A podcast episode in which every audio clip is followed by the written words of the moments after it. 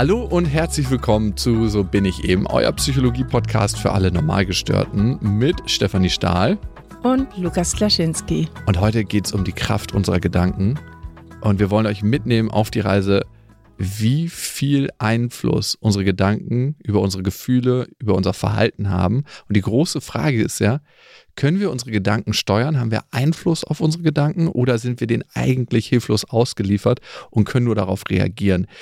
Erstmal wollen wir ein paar Beispiele aufmachen und die sind ziemlich heftig für die Kraft unserer Gedanken, wie wir auch unser Verhalten regulieren können. Vielleicht eine kleine Triggerwarnung vorweg. Manche davon sind sehr, sehr brutal. Also falls euch das zu krass ist, skippt lieber ein bisschen. Ansonsten kommt hier das erste von einem Mönch. Thich Quan Duc war ein vietnamesischer Mönch, der sich am 11. Juni 1963 in Saigon verbrennen ließ, um so gegen die Unterdrückung der buddhistischen Bevölkerungsmehrheit in Vietnam zu protestieren. Während er brannte, bewegte er keinen einzigen Muskel, gab keinen Laut von sich und bildete damit durch seine sichtliche Gefasstheit einen scharfen Gegensatz zu den klagenden Leuten um ihn herum. Eigentlich unvorstellbar. Krass. Äh, unvorstellbar und ich glaube. Unvorstellbar. Viele kennen das Bild von diesem brennenden Mönch. Das hat natürlich den Hintergrund, dass er auch wahnsinnig viele Jahre Training davor abgelegt hat in Form von Meditation, aber es ist einfach, es ist nicht erfassbar. Es ist nicht erfassbar. Das stimmt. Aber es zeigt schon, mit welcher Beharrlichkeit und mit welcher Gedankenkontrolle Dinge möglich sind. Und es sei jetzt mal dahingestellt, ob sich selbst umzubringen in irgendeiner Weise der Weg oder das Ziel sein sollte. Auf gar keinen Fall. Aber trotzdem ist es ein ganz, ganz krasses Beispiel. Ich habe hier ein weiteres von Philippe Petit. Der balancierte auf einem Drahtseil zwischen den Twin Towers am 7. August 1974. Auf ein Sicherheitsnetz verzichtete er. Philippe Petit salutierte in die Tiefe, legte sich aufs Seil, um einer kreisenden Möwe näher zu kommen und spazierte insgesamt achtmal hin und her, bis nach fast 45 Minuten Polizisten auf der Plattform des World Trade Centers erschienen. Ohne Sicherungsnetz, ohne Sicherungshalterung. Und da muss man einfach wahnsinnig im Moment sein. Und ich auch da, ich weiß nicht, ob äh, man das nachmachen sollte, ziemlich sicher nicht. Hast du noch ein weiteres Beispiel für die Kraft unserer Gedanken? Ja, von Gao Bingu, den ich bestimmt ziemlich falsch ausspreche. Jedenfalls war das ein chinesischer Imker und der hat einen neuen Weltrekord aufgestellt. Er bedeckte seinen Körper mit 109 Kilogramm lebendigen Bienen. Wow. Nach seinem Rekord sagte er, ich habe diese Bienen 35 Jahre lang aufgezogen. Deswegen habe ich mir nicht allzu viele Sorgen gemacht. Außerdem bin ich es gewohnt, dass sie mich stechen. Mhm. Die Nachrichtenagentur AP meldet, dass der Mann 2000 Mal gestochen wurde und seine Körpertemperatur zwischenzeitlich auf 60 Grad Celsius anstieg. Krass, oder? Das ist heftig. Das ist heftig. Unvorstellbar. Und auch das mittels der Kraft der Gedanken. Und der nächste, den wir da haben in der Reihe, und das ist auch ein sehr, sehr gutes Beispiel, ist Wim Hof. Ich würde sagen, der berühmteste Eisbader der Welt, der tibetische Atemtechniken für sich transformiert hat, um es ganz, ganz lange in der Kälte auszuhalten. Mentale Stärke ist da natürlich auch notwendig. Und er ist das erste Mal ins Eis gegangen, dass, nachdem er seine Frau, die Liebe seines Lebens verloren hatte. Die hat sich selber umgebracht und Wim Hof hat daraufhin das Eis gesucht und mehrere Rekorde aufgestellt. Die meisten Rekorde hält er in der Kälte. Er, er klommt zum Beispiel lediglich mit Shorts und Schuhen bekleidet innerhalb von zwei Tagen den Gipfel des Kilimandscharos, also den Kibo, der helle, der höchste Berg Afrikas. Im selben Jahr lief er nördlich des Polarkreises in Finnland innerhalb von fünf Stunden und 25 Minuten einen Marathon. Und hierbei trug er trotz der Temperaturen von knapp minus 20 Grad Celsius abermals lediglich Sandalen und Shorts. Das scheint so seine Bekleidung zu sein. Und im Jahr 2007 kletterte er in 7400 Meter Höhe am Mount Everest, bekleidet wieder in Shorts und Sandalen. Aufgrund einer Fußverletzung erreichte er jedoch nicht den Gipfel. Und die meisten Menschen würden bei solchen Rekorden sterben.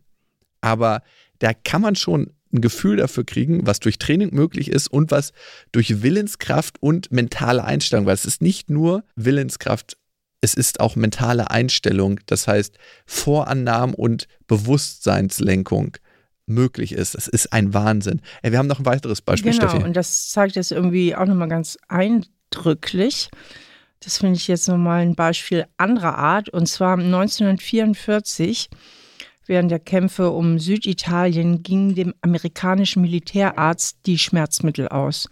Mhm. Und um dann die schmerzende Wunde eines Soldaten irgendwie zu beruhigen, gab er ihm gewöhnliches Wasser, das er allerdings als die erforderliche Medizin ausgab. Also er hat dem Soldaten erzählt, das wäre eben jetzt das richtige Schmerzmittel. Klassischer Placebo eigentlich, ne? Ja, und überraschenderweise ließen die Schmerzen des Verwundeten nach. Und das hat er noch mehrmals wiederholt. Das heißt, es nicht nur der eine Verwundete, sondern das wirkte bei ganz, ganz vielen Leuten. Und da muss man sich fragen, wie funktioniert das? Es wird nichts verabreicht und weil wir die Erwartung haben, verändert sich etwas. Richtig. Also das, was wir erleben, ist ganz, ganz stark abhängig von dem, was wir erwarten. Und das finde ich so faszinierend, wenn wir über die Kraft unserer Gedanken sprechen, was es für eine Wechselwirkung hat und wie wir uns auch bestimmte Dinge, die wir dann später erleben, einreden. Steffi, zu der Kraft der Gedanken. Ja, im Grunde genommen, wenn man da mal genauer drüber nachdenkt, ist ja unsere ganze Konstruktion der Wirklichkeit, die wir im Kopf machen, ist ja alles nur unsere Gedankenwelt. Also so gesehen ist das, wie wir die Wirklichkeit erleben, wie wir sie interpretieren und wie wir sie wahrnehmen, ja hauptsächlich unsere Gedankenwelt, natürlich verwoben mit unserer Gefühlswelt. Ja, wir erleben die Realität nicht so, wie sie stattfindet, sondern es ist der Blick, den wir darauf haben und der ist ganz, ganz stark geprägt aus dem, was wir bereits erlebt haben und dem, was wir erwarten. Und so funktioniert auch in Teilen der Placebo-Effekt, weil wir wissen, dass bestimmte Wirkungen eintreten, erwarten wir sie und das verändert unsere Apotheke, die wir im Körper haben. Und das ist so faszinierend. Weißt du, was ich so krass finde an der Kraft unserer Gedanken? oder an Gedanken allgemein, an dem, wie Gehirn funktioniert. Wir forschen jetzt seit 5000 Jahren an unserem Gehirn, an unseren Gedanken. Und ich meine, die letzten 100 Jahre ist ja explosionsartig viel, viel neues Wissen dazugekommen. Aber wir wissen immer noch nicht, wie Gedanken entstehen. Wir wissen noch immer nicht, wie sie wirklich entstehen. Das, das weiß die Forschung noch nicht. Ach, das wusste ich jetzt aber auch nicht. Ja, das ist immer noch ein krasses Rätsel. Und da wissen die Neurowissenschaftler nicht Bescheid. Und was wir wissen, es gibt eine Wechselwirkung zwischen Materie und Gedanken. Also wenn das Gehirn nicht mehr da ist, dann gibt es auch keine Gedanken, aber unsere Gedanken formen natürlich auch unser Gehirn. Das heißt, es gibt eine Wechselwirkung, die oft als Neuroplastizität ja auch beschrieben wird. Aber woher originär die Gedanken kommen, weiß keiner. Vielleicht gibt es ja doch sowas wie ein höheres Bewusstsein, aus dem sich alles speist. Ich würde gerne nochmal auf eine Frage am Anfang zurückkommen, nämlich kontrollieren wir unsere Gedanken oder kontrollieren die Gedanken uns? Wann in deinem Leben hast du dich mal total ausgeliefert gefühlt von deinen Gedanken? Natürlich immer in Krisensituationen. Mhm. Also immer da, wo es besonders schwierig war, was weiß ich, Liebeskummer oder irgendwelche Ängste, vielleicht äh, Prüfungsangst oder irgendwas, was einen auch gefühlsmäßig ungeheuer belastet. Und dann kreisen und kreisen die Gedanken, ja, man kann es eigentlich kaum abstellen, weil das Gehirn ja unbedingt versucht, die Situation irgendwie unter Kontrolle zu bringen hm. und deswegen verzweifelt nach Lösungen, Erklärungen und Auswegen sucht. Und deswegen kann man dann so schlecht abschalten. Wenn die ganze Situation kein so hohes Problemgewicht hat oder gar kein Problemgewicht hat, dann ist es natürlich viel leichter, äh, da nicht drüber nachzudenken. Beziehungsweise dann passiert es uns ja auch, dass wir Sachen vergessen, verbaseln, an die wir eigentlich hätten denken sollen. Aber weil sie uns jetzt emotional nicht so sehr beschäftigen, dann, dann vergessen wir einfach mal, was weiß ich, das ein oder andere einzukaufen oder wir vergessen irgendeinen Termin oder sonst was. Ja, du hast gerade das Wort Krise benutzt ne? und wie wir auf die Welt blicken. Eigentlich ist ja eine Krise mit anderen Worten nur eine Situation im Hier und Jetzt, für die wir in der Vergangenheit noch keine Lösung hatten, ne? Weil ganz oft hatten wir ja schon Sachen gelöst in der Vergangenheit und wissen dann, okay, jetzt kommt hier ein neues Thema auf uns zu, so können wir es lösen. Aber bei einer Krise haben wir in der Vergangenheit noch keine Lösung gefunden und können deshalb auch ganz oft im Hier und Jetzt keine Lösung finden. Ja, das liegt natürlich daran, weil viele Krisen ja scheinbar auch nicht in unserer Hand liegen. Mhm. Ne? Also wenn du jetzt zum Beispiel Liebeskummer hast, äh, weil der andere sich irgendwie nicht auf dich einlässt oder dich verlassen hat, dann können wir den ja nicht fernsteuern und neu programmieren. Leider nicht. Und da wäre die einzige Chance oder ist die einzige Chance, den, den Kummer oder die Verzweiflung dann irgendwie intern zu heilen. Also dass wir mit Hilfe unserer Gedanken zu einer neuen Einstellung kommen. Hm. Bei den Gedanken, haben wir die Kontrolle über unsere Gedanken oder haben die Gedanken die Kontrolle über uns? Ich denke, es ist beides. Also in dem realistischen Erleben ist es beides. Aber aus dem Bauch raus würde ich sagen, die Gedanken haben mehr Kontrolle über uns, als dass wir Kontrolle über die Gedanken haben. Auf jeden Fall. Also es sei denn, du bist auch so ein ultra krasser buddhistischer Mönch oder Mönchin, hast dich da ultra durchmeditiert und die mega mentale Disziplin. Aber im normalen Altersleben, der normale durchschnittliche Altersmensch, wird doch eher von seinen Gedanken beherrscht, als dass er die Gedanken beherrscht. 100 Prozent wir sprechen jeden Tag zwischen 15.000 und 20.000 Wörter. Wir denken um die 80.000 Gedanken. Die meisten davon sind negativ und vor allem eins. Die meisten sind negativ. Ja. ja. Und unbewusst noch dazu. Das heißt, wir realisieren immer auch nicht 100% bewusst, was rattert da gerade durch unseren Kopf. Und ich finde, ein einfaches Experiment macht klar, ob wir unsere Gedanken kontrollieren oder unsere Gedanken uns. Denk mal nicht an eine schwarze Katze jetzt. Ja, genau. Bang. Fast gar nicht möglich, oder? Ja. Was ist es für eine schwarze Katze bei dir? So eine kleine, dicke, große, runde oder lange, schlanke? Ein schöner schwarzer Kater. Mhm. Okay, aber ich finde, das ist ganz interessant. Aber trotzdem, und darum sehe ich die Dualität, können wir Einfluss auf unsere Gedanken nehmen. Das heißt nicht, dass wir sie kontrollieren. Das ist so ein bisschen eigentlich wie das Leben selbst. Die Gedanken sind repräsentativ für das Leben selbst. Wir können unser Leben nicht immer in jeder Situation kontrollieren und viele Dinge widerfahren uns. Aber auf der anderen Seite können wir Einfluss auf unser Leben nehmen. Wir können auch Einfluss auf unsere Gedanken nehmen. Und ich glaube, das ist so die Parallele. Und heute wollen wir gucken, welche Kraft unsere Gedanken haben und welchen positiven Einfluss wir auf unsere Gedanken haben können. Oder aber auch, manchmal ist es ja so, und das belastet viele von uns, dass negative Gedanken durch den Kopf rattern. Wie können wir von den Abstand gewinnen? Wir hatten gerade eben schon den Placebo-Effekt und ich finde, ein sehr, sehr gutes Beispiel für die Kraft unserer Gedanken und unserer Erwartungen ist einfach der Placebo-Effekt. Wie funktioniert der, Steffi? Ja, das gehört inzwischen auch wirklich so zum Standardwissen in der Medizin, dass schon die Erwartung an eine Behandlung oft heilsame Wirkung hat. Mhm.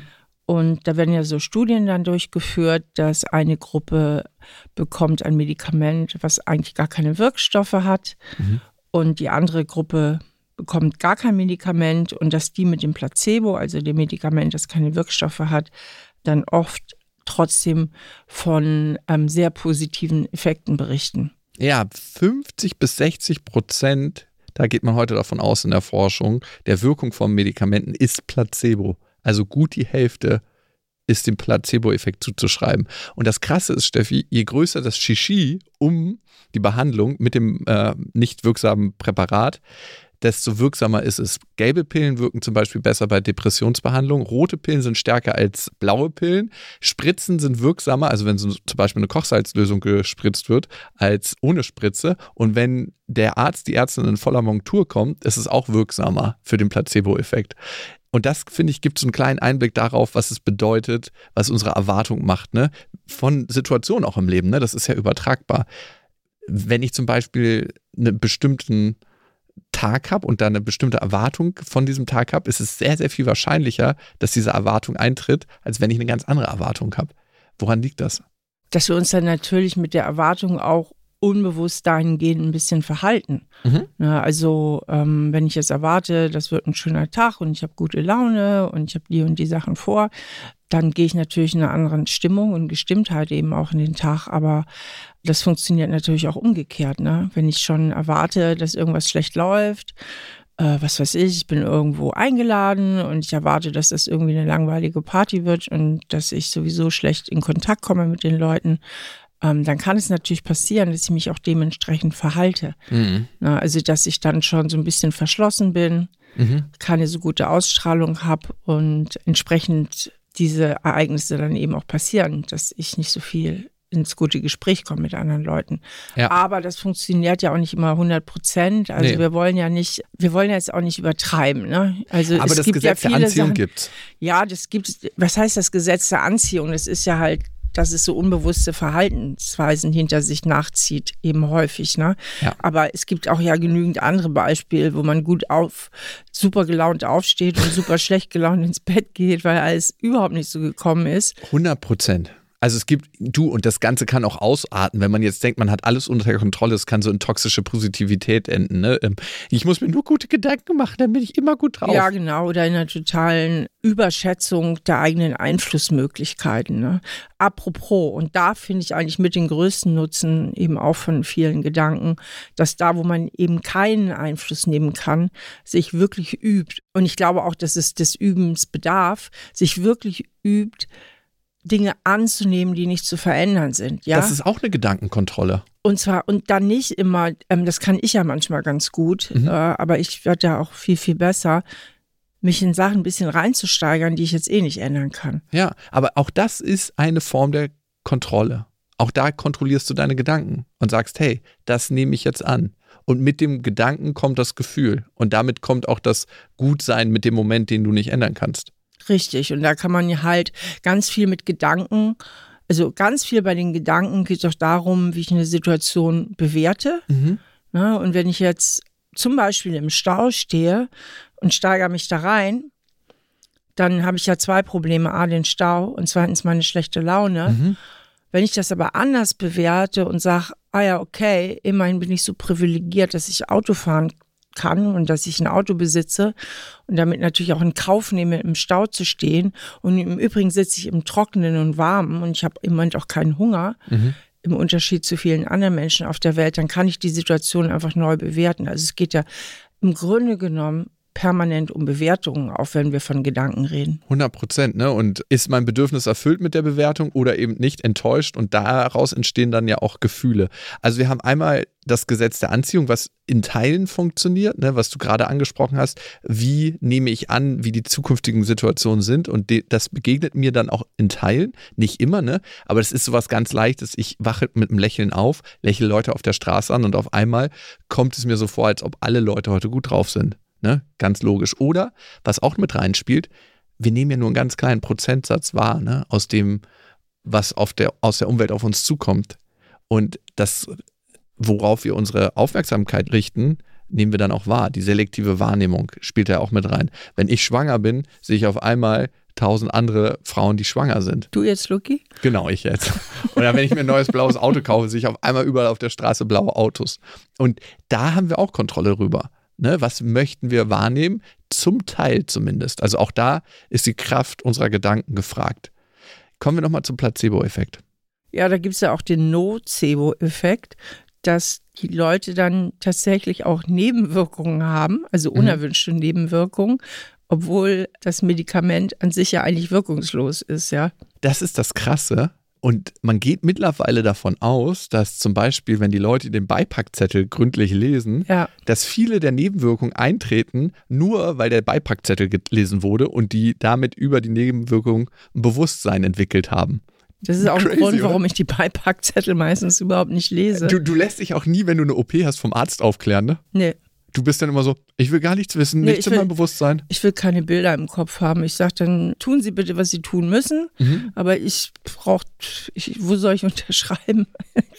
Ich will doch keine tausend Bilder im Kopf haben oder genau wissen, was alles noch passieren kann. Ich meine, was soll der Scheiß? ey? Oder wo der Schnitt gesetzt wird, dann Nee. ganz genau. Also, als du hast ja deine Augen-OP, die anstand, ne? Da wurden ja Linsen eingesetzt, Ja. oder? Ich nenne jetzt immer deine Augen Disco-Kugelaugen. ja, weil wenn man Steffi jetzt in die Augen guckt, ich weiß nicht, ob man es über die Kamera sieht, kommen einem aus verschiedenen Winkeln verschiedene Farben entgegen. Das ist immer so, als ob diese so in der Disco tanzt. Und hast du dir da erklären lassen, wie der Schnitt gesetzt wird? Ach, Quatsch. Ich will überhaupt nichts wissen. Der wollte mir erklären, was er da macht. Ich sage, bitte nicht. Das ist, ich finde das total eklig. Kein Nocebo-Effekt für mich. Die Frage ist, wie funktioniert der Placebo-Effekt? Das eine ist Zufall, also dass Verbesserung, Verschlechterung zufällig eintreten bei der Vergabe von wirkungslosen Medikamenten und dann vergeht Zeit und dann kann das dem zugeteilt werden. Dann gibt es natürlich sowas wie die klassische Konditionierung, dass wir gelernt haben, bei bestimmten Reizen, dass bestimmte Wirkungen eintreten. Wenn ich das Medikament XY in der Vergangenheit genommen habe, ging es mir besser. Und das lernt unser System, ist damit konditioniert, eine Erwartungshaltung gibt es im Körper und in dem Moment, wo wir den Placebo einnehmen, ist es so, als ob sich die innere Apotheke öffnet und die Wirkung eintritt. Dann aus der Neurobiologie gibt es einmal, dass ich zum Arzt gehe, zur Ärztin gehe und ich greife auch da auf Erfahrung zurück, dass es mir danach besser geht. Und dann gehe ich mit einer positiven Erwartung bereits zum Arzt und das sorgt dann zum Beispiel für die Ausschüttung von körpereigenen Endorphin und das hat dann wiederum eine schmerzhemmende Wirkung. Darum ist es zum Beispiel wirksam in Teilen, dass wir zum Arzt gehen. Ja, das macht ja auch absolut Sinn. Ähm mit den Endorphinen, so äh, dass ich mich freue und denke, oh, jetzt wird mir geholfen und das hat schon ein bisschen Schmerzlinderung. Weil ich meine, der Placebo-Effekt, wenn der jetzt immer so toll wirken würde, dann ähm, hätten wir natürlich noch viel mehr Krankheiten im Griff. Weil auch da finde ich, muss man auch nochmal sagen, es gibt ja so Leute, die behaupten und die auch zum Teil prominent sind und äh, Bücher publizieren, dass äh, jede Krankheit eben auch eine psychische Ursache hätte und äh, das alles mit unserer Psyche und unseren Einstellungen und und und zusammenhängt. Und das entspricht überhaupt nicht meiner gesamten Lebenserfahrung und Beobachtung und auch 0,0 dem gegenwärtigen Stand der Forschung. Ja, also deswegen muss man auch da immer ein bisschen vorsichtig sein.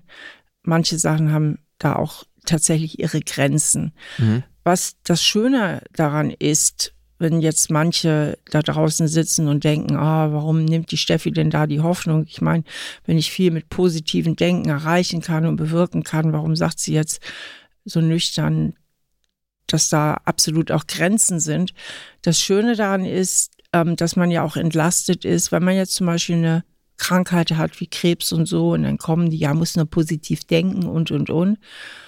Und derjenige, der betroffen ist, kann aber gerade gar nicht positiv denken, weil er nämlich natürlich total irgendwie auch ein bisschen depressiv ist und sehr, sehr erschüttert.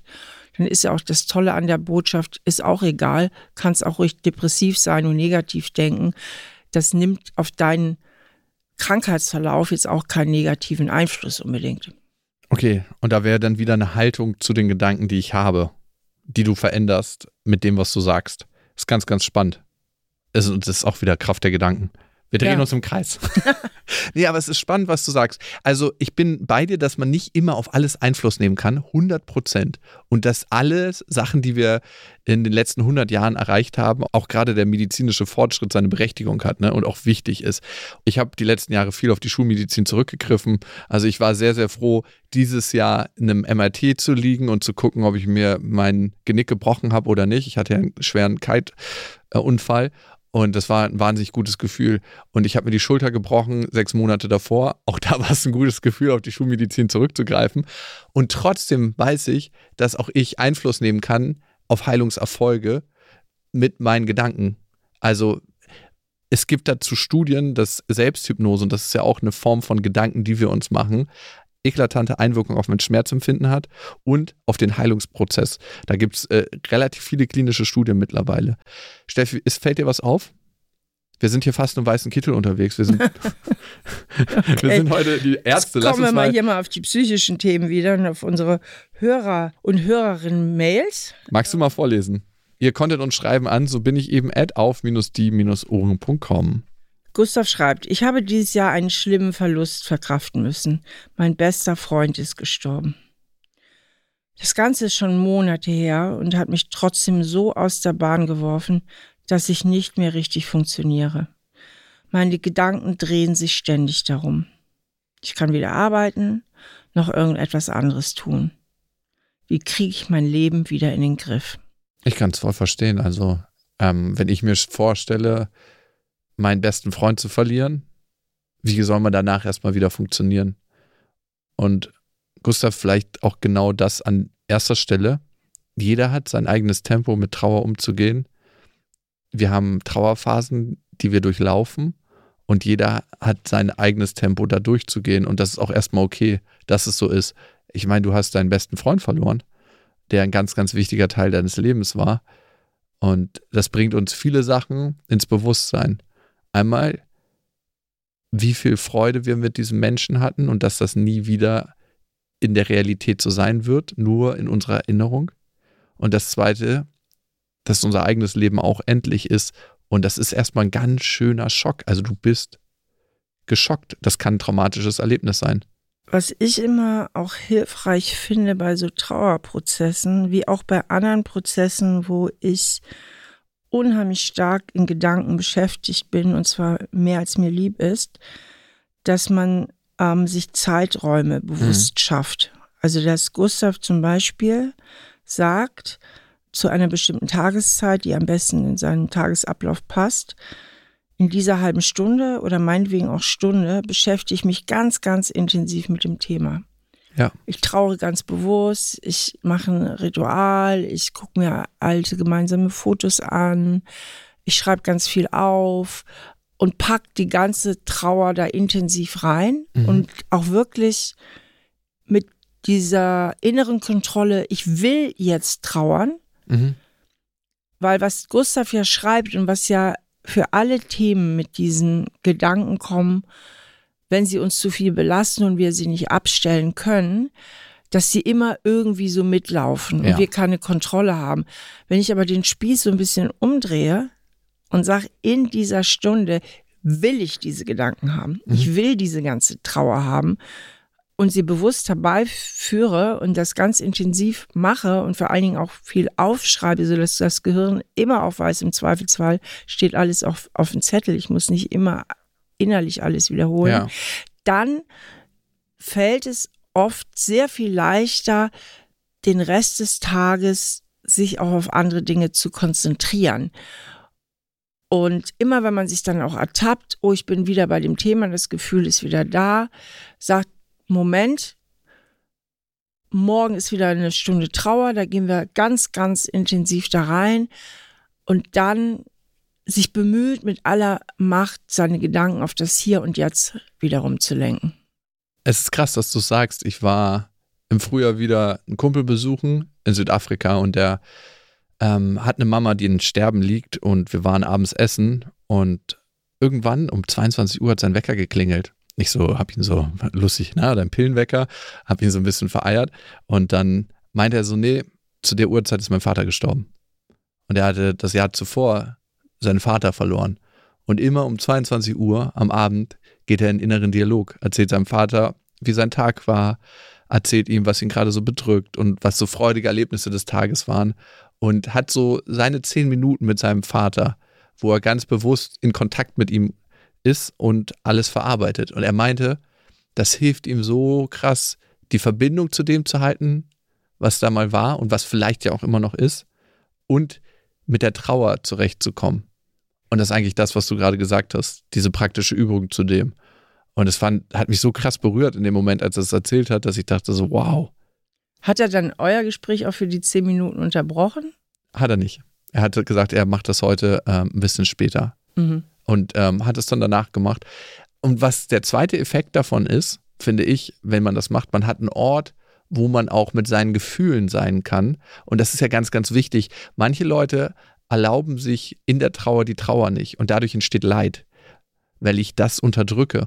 Und wenn du sagst, hier gibt es einen Ort, wo all diese Gefühle sein dürfen, dann verändert das so viel, dann können die dort abfließen, dann können die dort sein und auch die, die Trauer sagt uns ja eigentlich nur, wir haben ganz, ganz wichtigen Menschen verloren, den wir jetzt vermissen.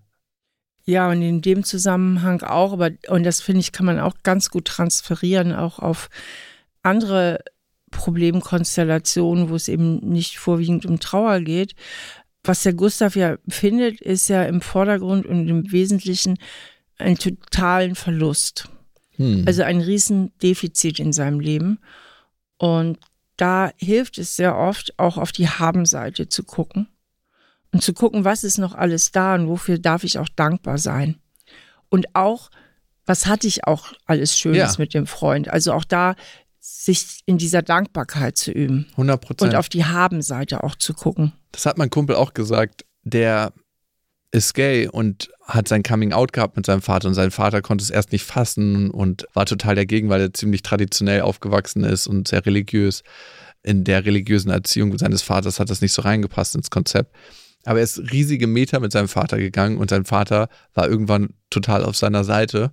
Und er meinte, er war so dankbar für den Weg, den er mit seinem Vater gehen konnte. Und darauf guckt er jetzt oft zurück.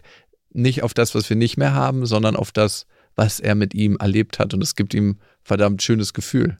Mhm. Und also mir hat das ganze Erlebnis mit ihm und wie er seine Eltern behandelt und seine Mutter ist gerade bei ihm zu Hause und stirbt dort und ähm, ist in seinem Bett. Ähm, also er hat mehrere Zimmer. Er hat ihr das Schlafzimmer gegeben, weil das den schönsten Blick so über Cape Town hat. Nochmal ganz anderen Gedanken zu dem gegeben, was wir hier haben und wie vergänglich alles ist. Gustav, ich hoffe, das hilft dir in irgendeiner Weise weiter. Und am Ende ist Trauern einfach ein wahnsinnig schmerzhafter Prozess. Ne? Danke auf jeden Fall für dein Vertrauen und dass du uns die Nachricht schickst. Lena, das ist die nächste, die wir hier haben. Bei so bin ich eben. Und ihr könnt uns ja auch immer schreiben, ne? Habe ich ja schon mal gesagt. Dann so bin ich eben at auf-die-ohren.com. Ja, und Lena schreibt uns, ich muss unbedingt mein Studium schaffen. Mhm. Ich bin im letzten Semester und habe schon zwei Versuche einer Klausur versemmelt. Jetzt bin ich im Drittversuch und habe so Angst, es nicht zu schaffen.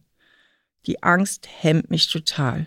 Ich kann nicht schlafen, an nichts anderes denken und so nicht lernen. Wie kriege ich meine Gedanken in den Griff? Mhm.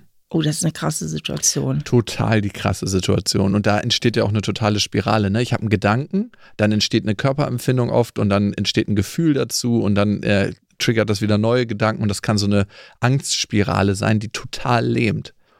Und das Wichtigste, was wir tun können, ist da, Abstand zu unseren Gedanken zu gewinnen. Das heißt, wir können nicht unbedingt unsere negativen Gedanken, die dann aufkommen und die uns blockieren, kontrollieren, aber wir können Abstand zu ihnen gewinnen. Und eine Sache, die total hilft dabei, in den gegenwärtigen Moment zu kommen, ist die 54321-Methode.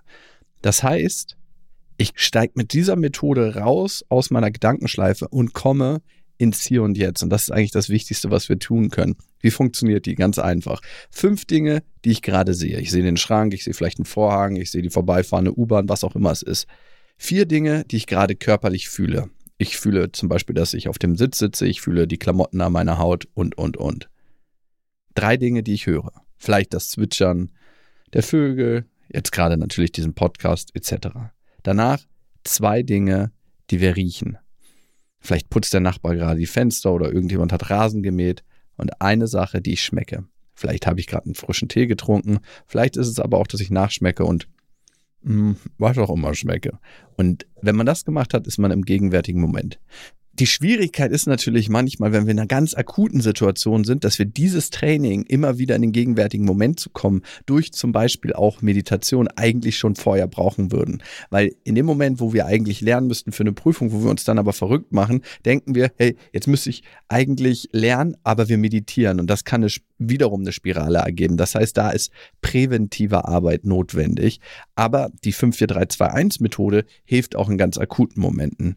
Also ich bin ich muss ehrlich sagen, wenn man so die Kontrolle verliert wie die Lena und dann sich mit Techniken befassen muss, die natürlich auch wieder eine gewisse Kontrolle verlangen mhm. und äh, mentale Disziplin verlangen.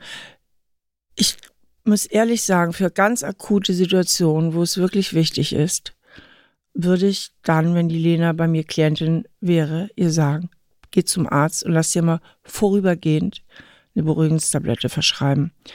Ähm, weil dann kriegt sie ein Stück weit wieder Kontrolle, weil sie was einnehmen kann. Und dann soll sie Prüfung machen und die Dinger wieder absetzen. So hochgradig abhängig machen sie nicht, wie immer behauptet wird. Das kann man mal kurzfristig machen. Mein Schnaps trinken denn auch, wenn man aufgeregt ist? Das ja, nicht? das beeinträchtigt dich ja kognitiv. War ein Spaß, stimmt. Ja, ich weiß, aber ich sag mal, dafür sind die Dinger da. Mhm. Und danach äh, setzt du die wieder ab. Beziehungsweise, wenn du dann ein Grundsatzproblem mit Angst hast, hast, was ja bei Lena vielleicht auch der Fall ist, dann gehst du danach in eine Psychotherapie oder behandelst das Grundsatzproblem. Aber wenn es jetzt schnell gehen muss und wirklich akut ist, dann bin ich dafür, dass man sich mit diesen Tabletten einfach aus einer Klemme, aus einer echten Notsituation mal befreit. Es kann ja auch sein, dass sie die einfach nur auf der Tasche hat und gar nicht nehmen muss. Schon das hilft oft, weil dieses Gefühl im Notfall kann ich diese Tablette nehmen, hilft schon vielen. Ich kenne Menschen, die unter Panikattacken leiden und natürlich daran arbeiten, auch mit Hilfe von Psychotherapie die mhm. Panikattacken in den Griff zu kriegen. Auch wenn es allzu schlimm wird, haben die eben Beruhigungstablette auf Tasche und erzählen mir aber oft, oft brauche ich sie gar nicht nur, weil ich weiß, dass ich sie in der Tasche habe, weil das reduziert dieses elende Gefühl, komplett ausgeliefert zu sein. Und gibt ein Gefühl von Kontrolle. Darum geht es ja immer. Es ja. geht ja, Kontrolle reduziert Angst, umgekehrt wie bei Lena. Kontrollverlust produziert Angst. Sie hat ja einen immensen Kontrollverlust. Also es gibt auf jeden Fall das Gefühl von Kontrolle. Ich glaube, es gibt einen langfristigen Weg, da muss sich auch über die Ursachen klar werden. Richtig. Hey, warum kommt denn so eine tiefe Panik in mir auf? Was mir ganz persönlich hilft, ist immer der Gedanke daran, werde ich daran in zehn Jahren noch denken? An diese Situation. Und bei so einer Situation kann es sein, dass sich die Weichen für ein Leben stellen. Darum, das ist eine sehr akute Situation. Und was mir dann am Ende immer hilft, ist, wenn der Deckel irgendwann zugeht und ich sterbe. Und der geht ja für jeden zu würde es mich dann noch tangieren.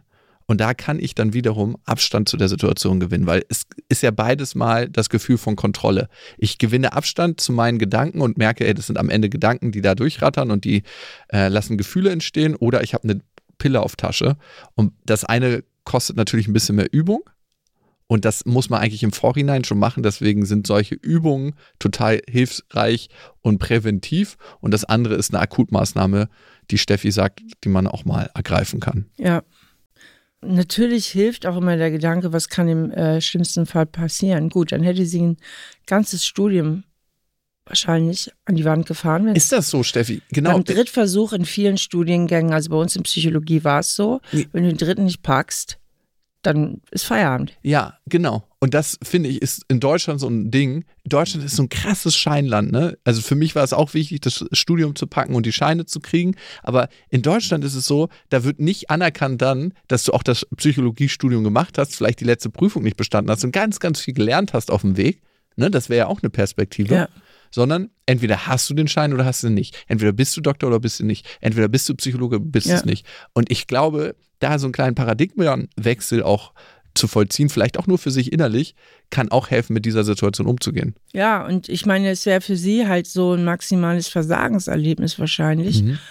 Und ähm, aber die Frage ist ja immer noch, wie geht das Leben weiter? Und manchmal ist das so, dass aus der schlimmsten Krise sich die tollsten Möglichkeiten ergeben, ja. Und ähm, deswegen würde ich auch immer gucken, nochmal den brutalsten Weitwinkel setzen, was kann im schlimmsten Fall passieren. Und Lena, ich denke, dein Thema ist wahrscheinlich grundsätzlich auch Versagensangst. Es wird wahrscheinlich nicht nur um diese Klausur gehen, sondern dass du das Thema mal auf einer grundsätzlicheren Ebene bearbeitest. Wir haben jetzt schon ein paar Techniken genannt, mit der man mehr mentale Stärke erlangen kann. Ne? Mhm. Und vielleicht fassen wir die hier am Ende des Podcasts nochmal kurz zusammen, was man tun kann. Und am Ende kann man mentale Stärke so ein bisschen als Sport betrachten. Wim Hof ist nicht gleich einfach ins Eis gesprungen und hat da zwei Stunden verbracht, sondern es war ein Antasten und immer wieder trainieren und immer zu gucken, welche Gedanken brauche ich, wie komme ich in die Ruhe und dann immer mehr das Gefühl, mit dem Gefühl zu sein, was da aufkommt. Das beste Training für mentale Stärke ist für mich ganz persönlich kalt duschen. Es kommt ein wahnsinnig unangenehmes Gefühl auf und ich kann dann mit diesem unangenehmen Gefühl sein, weil Gefühle wirken so wahnsinnig bedrohlich und manchmal auch tödlich. Dafür sind sie ja da, um uns zu bewegen. Und trotzdem merke ich dann, ich halte es aus, ich kann damit sein. Und das ist äh, was, was mich trainiert. Gut, damit trainierst du ja im Grunde genommen dein Selbst, Wertgefühl oder deine Selbstwirksamkeit. Also weil mhm. du lernst, wenn ich das pack, dann kann ich auch noch ganz viel anderes packen. Ne? Also eigentlich trainierst du damit ja diesen Gedanken in dir, ich kann es schaffen, oder? Ja. 100%. Ich kann Situationen bewältigen, auch wenn sie total unangenehm sind. Genau. 100 Prozent. Das ist es. Und deswegen ist kalt duschen viel mehr als kalt duschen. Ja. Also es hat natürlich viele körperliche positive Effekte, aber es hat für mich vor allem psychologischen Effekt. Und natürlich gibt es Tage, wo ich überhaupt gar keinen Bock drauf habe, ne? wenn ich so einen langen Spaziergang draußen gemacht habe. Kennst du das, wenn man sich dann auf die warme Dusche freut? Ja. Aber auch an den Tagen ich finde, man muss immer aufpassen, dass man es nicht übertreibt mit der mentalen Stärke. Dass man sich halt jeden Tag selber geißelt, weil das Leben muss auch noch Freude sein und muss auch noch Leichtigkeit Ja, sein. eben. Und trotzdem weiß ich, dass mentale Stärke auch ein Training ist. Es ist Meditation, es ist Achtsamkeit, es ist im Hier und Jetzt Leben und es ist trotzdem, das Leben ist auch Spaß, Fun und irgendwie Leichtigkeit und einen blöden Witz machen. Dafür bin ich ja bekannt. Ich würde doch noch gerne eine Hörermail machen. Uns hat der Kai geschrieben, also bin ich eben at auf-die-ohren.com und er schreibt, ich möchte mich gerne herausfordern. Ich merke, dass ich schwierige Aufgaben scheue und gerne den leichten Weg gehe. Das macht mich zu einer ziemlichen Mimose. Ich halte Schmerzen und körperliche Anstrengung nicht aus und bin ganz weit weg von meinem Traum, sportlich zu sein und nicht mehr auf alles so emotional zu reagieren. Ich weiß aber nicht, wo ich anfangen soll. Ja, ich finde, die Mail von Karl zeigt auch wieder ganz gut, wie viel immer wieder auch mit persönlichen Entscheidungen zu tun hat. Ne? Mhm. Ich höre da so ein bisschen raus, dass es dem Karl auch etwas an Disziplin fehlt, Sachen mehr durchzuziehen und sie anzugehen. Ich meine, er reflektiert das ja ganz gut und schreibt uns da eben auch. Vielleicht fehlt ihm, und das ist oft auch die Ursache für einen gewissen Disziplinmangel bei vielen Menschen, dieses Grundgefühl, ich kann es schaffen. Irgendwas ist in Karl, was so ein bisschen verzagt ist, Mhm. spüre ich so raus, so ein bisschen resigniert hat. Mhm. Er sollte sich halt auch seine Aufgaben möglichst konkretisieren. Worum, Ja. was, was will er denn jetzt eigentlich konkret genau machen? Und dafür sich einfach auch mal einen Plan aufstellen. Also wirklich das, was er will. Er schreibt ja so, ich möchte Mehr Sport machen. Genau, er möchte, er scheut schwer und geht immer den leichteren Weg. Und das macht ihn zu einer Mimose, ja. Also er geht ja eigentlich immer dem potenziellen Versagen aus dem Weg. 100 Prozent. Und damit geht er der Enttäuschung auch aus dem Weg. Richtig. Und das, das nennen wir ja in der Psychologie ein hohes Vermeidungsmotiv. Das Mhm. heißt, ich lebe mein Leben in der Defensive. Ja.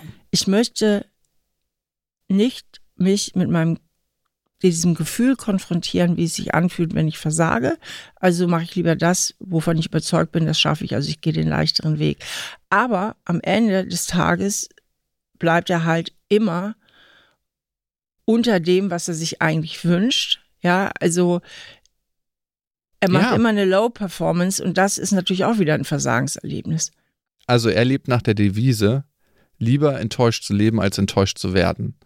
Und den größten Fehler, den die meisten Menschen machen, wenn sie sich Ziele setzen, ist, viel zu hohe Ziele erstmal zu setzen, wo das Scheitern eigentlich schon vorprogrammiert ist. Ich möchte jetzt sportlich sein und ich gehe ab jetzt dreimal die Woche zwei Stunden ins Fitnessstudio. Blödste Entscheidung ever. Viel, viel kleiner sollte man sich die Ziele setzen. Ganz konkret ist immer wichtig, aber viel, viel kleiner. Es hat den Vorteil, dass ich dann immer wieder kleine Erfolgserlebnisse habe und die beflügeln natürlich. Und Sport wird zum Beispiel auch, was hier ganz konkret ist bei Karl, viel, viel leichter, wenn ich erstmal ein bisschen was gemacht habe. Das heißt, ich nehme mir mal vor, nur noch Treppen zu laufen in der ersten Woche. Und wenn ich das geschafft habe, macht mir schon mal ein gutes Gefühl. Und dann habe ich Rückenwind für den nächsten kleinen Schritt. Hier nehme ich mir vor, Treppen zu laufen, plus jeden Morgen fünf Minuten Kniebeugen. Und von da aus, also Fünf Minuten Kniebeugen ist mal Ja. kein kleines Ziel.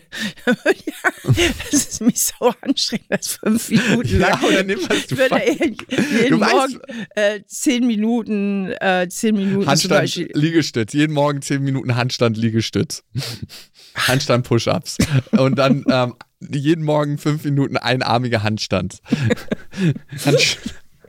Nein, aber du weißt, was ich meine. Ja. Dass man kleine Schritte macht. Ja. Weil du kannst dir das so vorstellen wie in einem Segelboot, wo du unterwegs bist und irgendwo an der Küste ein Ziel erreichen möchtest. Du reißt nicht gleich das Ruder rum, sondern du veränderst die Pinne um ein kleines Mühe, um ein Prozent. Und der Ort, wo du ankommen wirst an der Küste, wird ein ganz, ganz anderer sein. Und so ist es auch mit Veränderung. Kleine Veränderungen, die sorgen für Erfolgserlebnisse, diese beflügeln wieder, um die große Veränderung am Ende zu erreichen.